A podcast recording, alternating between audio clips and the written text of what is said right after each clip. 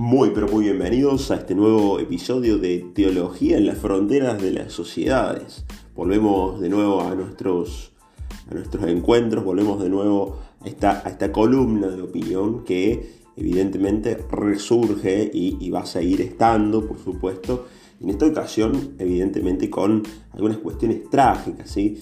justamente como, mi, como el, nombre de, de, este programa se llama En las fronteras, uno, uno, tiene que irse a esas fronteras, a esos lugares de, de, conflicto donde se está resurgiendo y en donde hay síntomas de un, nuevo cambio. Y para ello nos vamos y nos dirigimos directamente hacia el continente norteamericano, hacia los Estados Unidos de América, que en verdad no la están pasando muy bien a esta cuestión pandémica. Además se suma la cuestión de los saqueos y la protesta, la protesta, protestas legítimas, protestas que, mm, que en realidad son la, la culminación de un proceso y de una estructura que parece evidentemente caduca, que parece que, ya no, no funciona más. En primer lugar, la cuestión del racismo, ¿no? la cuestión de, de, esta superioridad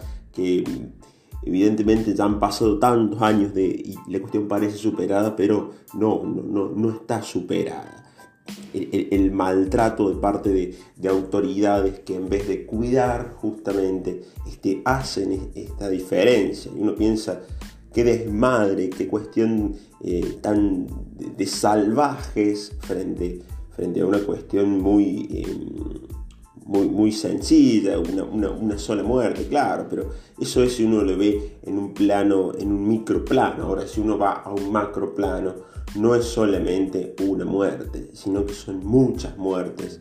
Es, una consecución de, abusos eh, por parte de, los estamentos del Estado en contra de, las minorías.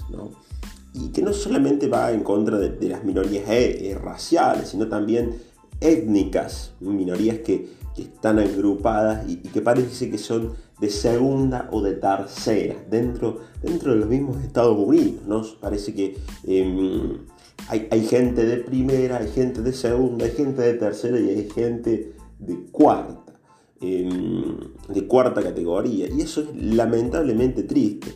Evidentemente no se justifican los, los, saqueos. Em, el, salvajismo, el vandalismo, pero, pero esto da mucho que pensar, ¿no? Esta cuestión de, los salvajismos em, está tirando un síntoma de una enfermedad que es mucho más profunda, una enfermedad que no, que no cae solamente en, la muerte injusta, de, un afroamericano, sino que, que, va más a las raíces de un sistema y que en sí es, es contradictorio uno de estos días mm, ha salido Donald Trump defendiendo o, haciéndole frente a estas, estas alardes de que se había quedado en, el búnker y ha dado un, paseo. Y hay, una imagen que ha sido muy llamativa y que lo ha hecho con una Biblia en la mano. Em, yo me preguntaba, y es ocasión de, esta, de, este encuentro, de este nuevo podcast, ¿qué, ¿Qué pensará Donald Trump de la Biblia? ¿no? ¿Qué, pensará de, este libro? Em, ¿Qué imagen de Dios tiene Donald Trump? ¿no? Em, cuando, cuando su sistema de gobierno es un sistema muchas veces que olvida el, verdadero liberalismo. Yo creo que em, Estados Unidos como, como, como, nación ha sido la cara del, neoliberalismo y del, sí, de, la corriente económica de, clásica de Adam Smith pero, muchas veces ha olvidado la esencia del verdadero liberalismo, que es, es la competencia, que es la, competencia en iguales, en, igual, en el igual ring, ¿no? en, el en el mismo campo de juego y en las mismas condiciones. Hoy en día esto no se da. Hoy en día ya no hay competencia igual, ya no hay oportunidad igual de competir frente a alguien que eh, prácticamente puede armar un castillito de dólares y otro que no tiene ni para comer. Evidentemente la, mm, la misma, la, justificación será, y bueno, tendrá que, tendrá que trabajar duro, tendrá que tener éxito en lo que hace, claro, pero, pero ¿hasta qué punto? ¿no? ¿Hasta qué punto se puede competir de la misma manera con alguien que tranquilamente se puede fabricar un Empire State lleno de dólares? Eh, entonces, se ha olvidado, yo creo que muchas veces en los diversos gobiernos, salvo en el gobierno de Donald Trump, se ha olvidado la, cuestión de, la verdadera libertad, la cuestión de, la verdadera libertad que va unida también al hecho de la justicia. Justicia y libertad van totalmente de la mano y van totalmente unidos. Y, esta es también la, noticia y, el mensaje desde la teología. Dios no, apoya totalitarismos, Dios es antitotalitario. Dios promueve la libertad de sus hijos una libertad que sea dignificante, no una libertad que esté centrada en una mera acumulación de capital eh, hasta el hartazgo. He estado viendo en, estos días una serie que se llama eh, Asquerosamente Rico, de, un, de un personaje muy, pero muy cercano, Donald Trump, que bueno, que dicho sea de paso, en, estos momentos a Anonymous ha denunciado por una red de pedofilia importante. Em, pero fíjense el título, ¿no? Asquerosamente rico. Digo, ¿hasta qué punto la riqueza nos vuelve verdaderamente humanos? ¿Hasta qué punto em, tener una torre Eiffel fundada en oro nos vuelve verdaderamente humanos? Evidentemente esto, esta cuestión de, de que algunos tengan exceso de capital y que otros no tengan nada, da, da oportunidad a que en ocasiones, cuando la gota llega y, rebalsa el vaso, todos se sumen y haya un desmadre, un desmadre impresionante. Muchas veces, en vez de solucionar el verdadero problema de fondo, que significaría evidentemente cambiar la, la forma de relación por una forma de relación verdaderamente digna, se responde o se tiende a responder esto con más violencia.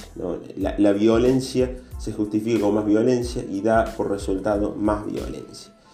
La familia de, este, de este señor asesinado no ha pedido violencia. Fíjense, fíjense la altura con, la que han, abordado el tema.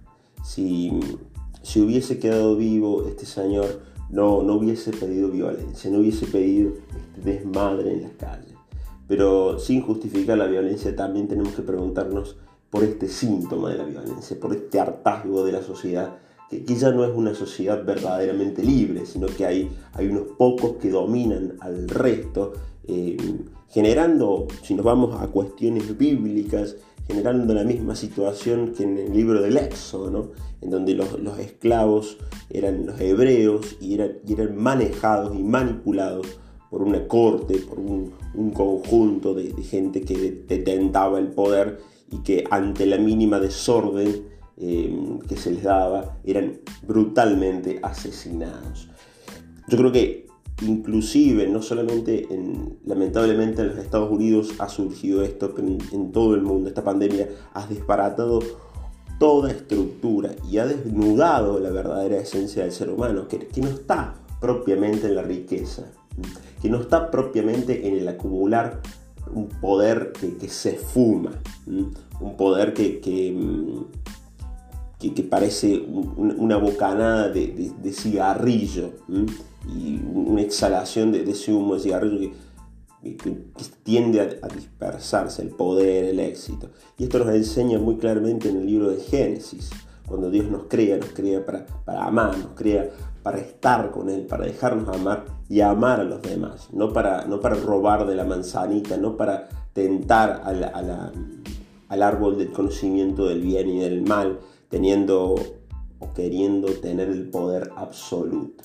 La cuestión de, egocentrismo, del poder absoluto, nos lleva inevitablemente a la violencia, nos lleva inevitablemente a la destrucción no solamente esto está pasando en Estados Unidos, sino que se va revelando a lo largo de todo el mundo, se va dando a conocer síntomas de un sistema que ya no va más.